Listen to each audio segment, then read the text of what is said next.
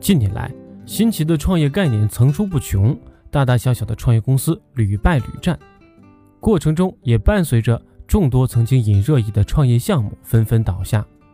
网红孵化器、悟空单车、马佳佳情绪品牌、顺丰黑客，那么怎样才能在创业路上稳行且发展呢？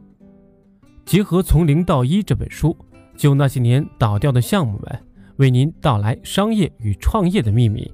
丰富的案例让你一饱耳福。第一个坑，错误模式将无法通过盈利的验证。硅谷天使投资人史蒂文·霍夫曼说，在商业路上，模式的创新远比技术的创新更重要。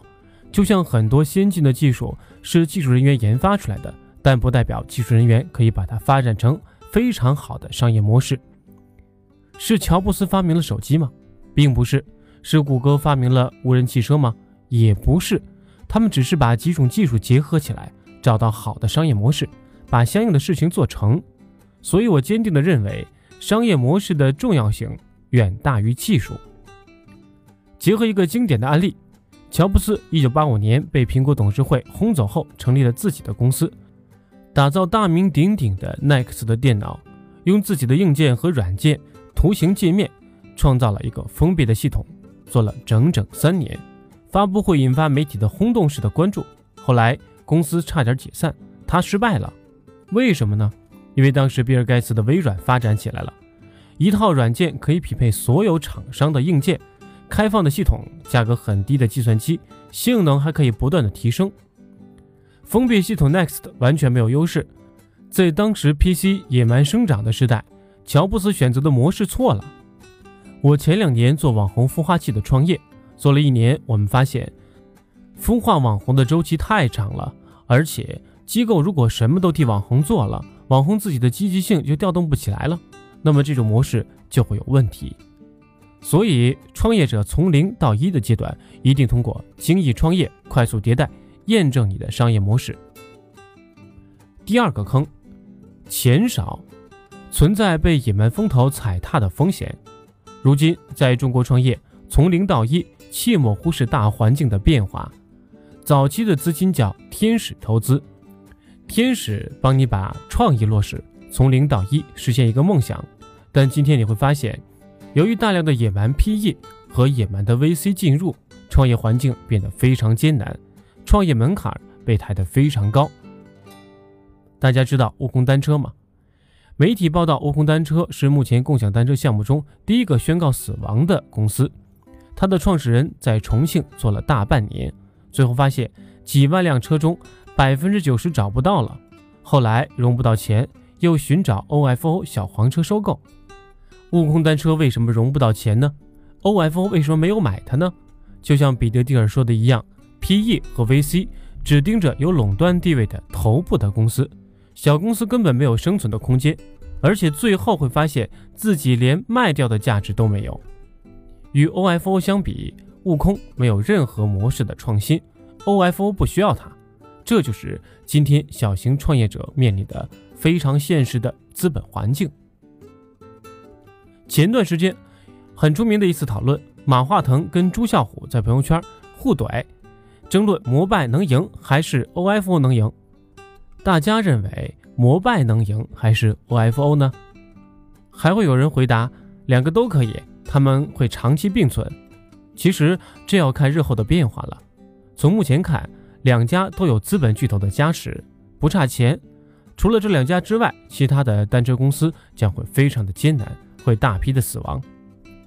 案例说明的道理，从零到一的路上，还要考虑被风投踩踏的风险。如果钱太少，做不到头部，几乎等于死。今天的现实是没有中间地带。第三个坑，超出能力铺摊子。对于这个道理，用最近关注度持续走高的案例说明：乐视网到底是创业失败还是涉嫌诈骗呢？乐视被称为 PPT 公司，贾跃亭不断的使用 PPT，不断的进军新领域，然后不断的抬高股价。变现，当时从 A 股套了五十亿。贾跃亭表示，这些钱将全部以无息的形式投入到乐视网的发展中。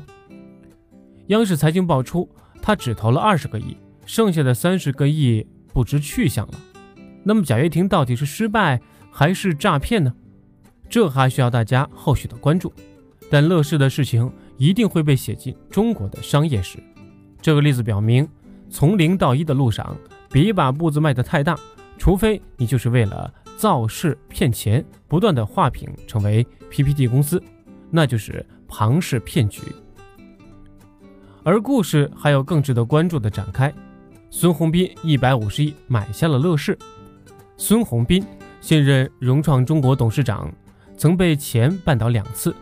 孙宏斌早年跟着柳传志，在联想任销售部经理，因为钱的事情被送进了监狱。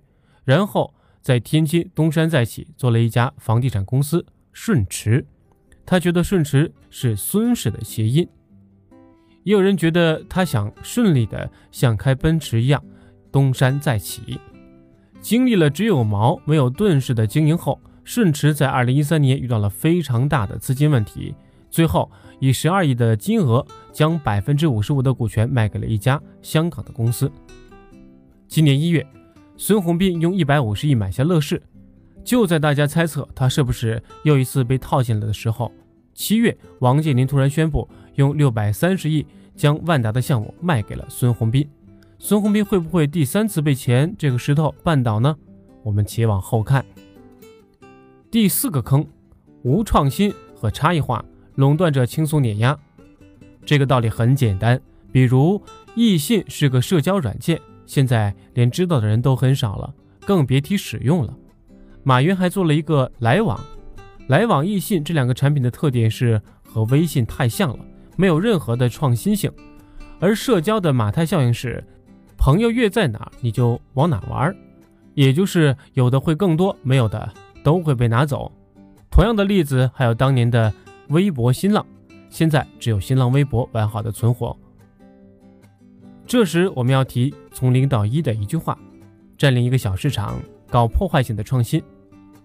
我们可以看到，在有微信的情况下，依然有一些垂直的、有特色的小社交软件发展起来，比如交友类的陌陌。职场类的麦麦，办公类的钉钉，有特色的垂直的社交软件还是会发展起来的。没有创新和差异化，只会被巨头碾压。第五个坑，盲目跟风，潮流文化转瞬即逝。例如直播这档事儿，现在还有人用直播平台吗？一直播、花椒、映客。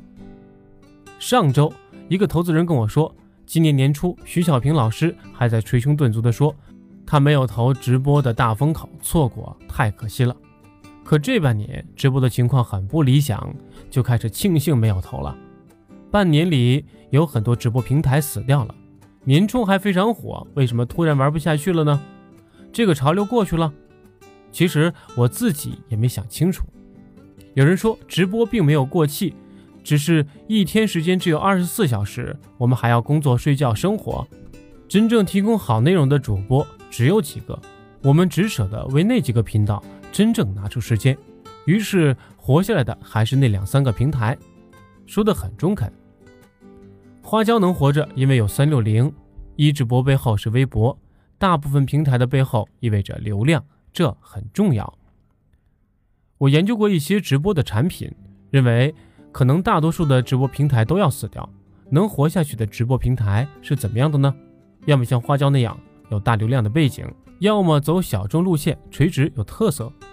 现在已经有人请专门的财经类人士讲学，比如千聊做知识付费，YY 垂直做教育也做得很好。绝大多数盲目跟风的平台都会死掉。第四个坑，遭遇政策打压，行业监管环境突变。P2P 行业的案例，去年到今年。有几百家 P2P 的公司正在消失。一个 P2P 行业的创始人就政策对这个行业的监管的严格程度给我举了个例子。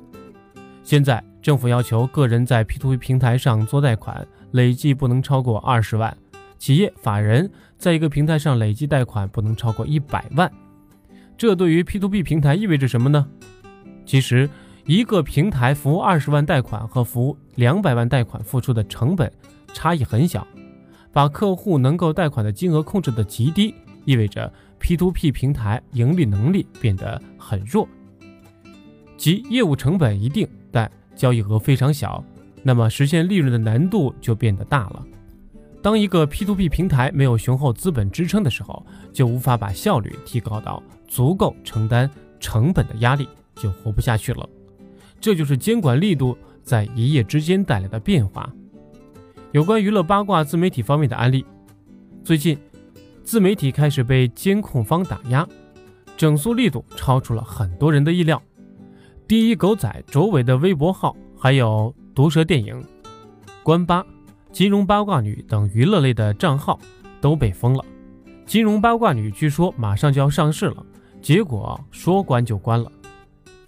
我们创业者没办法，环境就是这样的。所以走在中国从零到一的路上，就要考虑政策的打压、政策的突变。第七个坑，创始人决裂。早期的逻辑思维是罗振宇和申音两个人做的，那时候罗振宇像个艺人。声音像他的经纪人，孵化后他们俩就分道扬镳了。各种细节很多猜测。查阅资料后，有一个说法是，逻辑思维逐渐做起了电商，找到了商业模式。引入 VC 的时候，两个人出现股权争执。我猜测早期可能是声音罗振宇五五分，或者声音更多。引入新的 VC 的时候，要调整股权结构。有一个版本说，声音仍要多，罗振宇要少。这时候两个人出现了分歧，项目是罗振宇的 IP 做起来的，罗振宇觉得我可能不需要你了，两个人就分手了。事情闹得很大，还传出了几百万的分手费。这就是常见典型的创始团队内部出现裂痕的情况。所幸的是，逻辑思维到今天还算不错，不过其他项目一旦出现裂痕就不好说了。易道的创始人周航曾和贾跃亭吵架。严格意义上，易道不是从零到一的阶段，但也是典型的创始团队间的裂痕。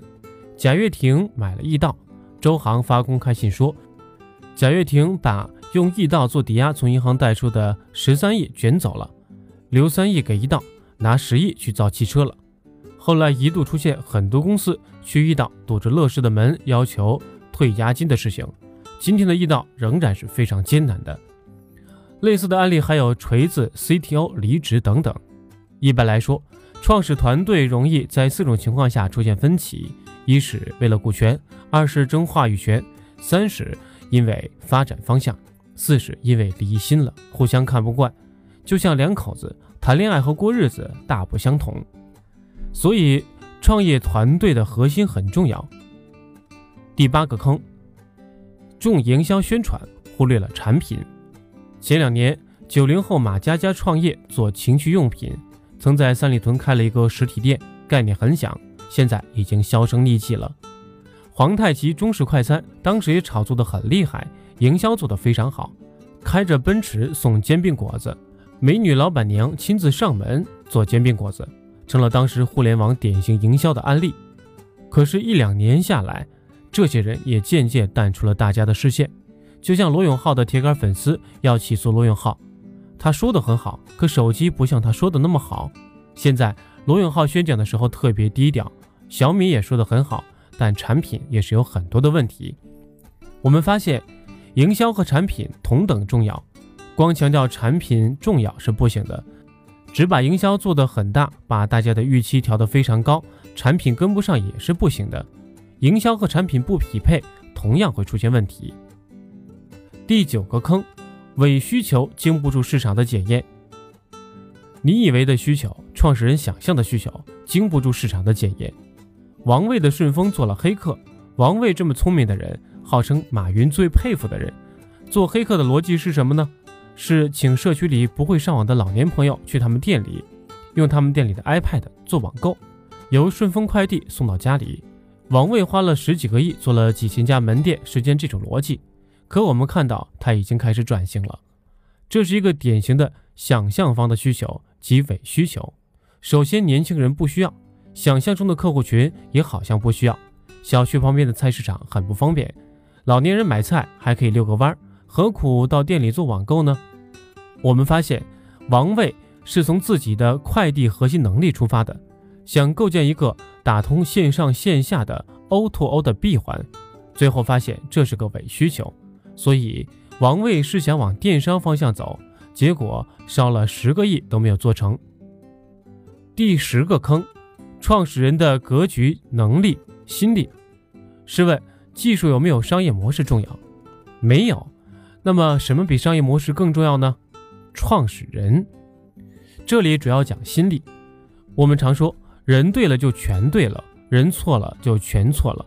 投资人投钱的时候，更多的是看创始人是否靠谱，因为很难有个项目从一开始就找准了方向。但如果人不靠谱，基本上什么项目都不行。那么心力是什么呢？拉卡拉创始人孙涛然在《创业三十六条军规》中说，人和人之间最本质的差别是心力的差别。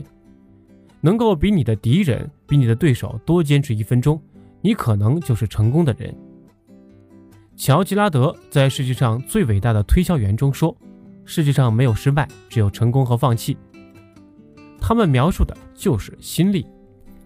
刚从挫折的创业经历中走出来，我一直在回想，对于“心力”这两个字特别有感悟。做津津乐道读书会起初的那段时间。我曾最大努力，下一个月能赚到百万业绩，却肩负了一点三亿的销售压力，要带三个全职和七个实习生完成任务。开车是在北京的四环上，我看着天桥上人来人往，觉得目标太远了，甚至在想我的人生好苦，我怎么就完不成 KPI 呢？老大拍桌子说一定可以完成的，怎么到我手里就完不成了呢？我开始怀疑人生，太失败了。万物似乎没有颜色，那时候的状态就是四个字：心力交瘁。然后读到孙陶然的《创业三十六条军规》，被书中提到的心力一下子戳中了。我想，比别人多坚持一下，成为心力比别人更强的人，我可能就有希望了。人无完人，乔布斯也栽过跟头。他在一九八五年被苹果董事会赶走。一九九七年回归苹果后，创造了 iPad、iPhone 等等。你能不能成为下一个乔布斯呢？Uber 创始人卡兰尼克有很多问题，做事情经常简单粗暴。他这次被轰走，会回来吗？人对了不全对，人错了就全错了。创始人身上的精神就是自我复盘。希望卡兰尼克有一天也能上演王者归来。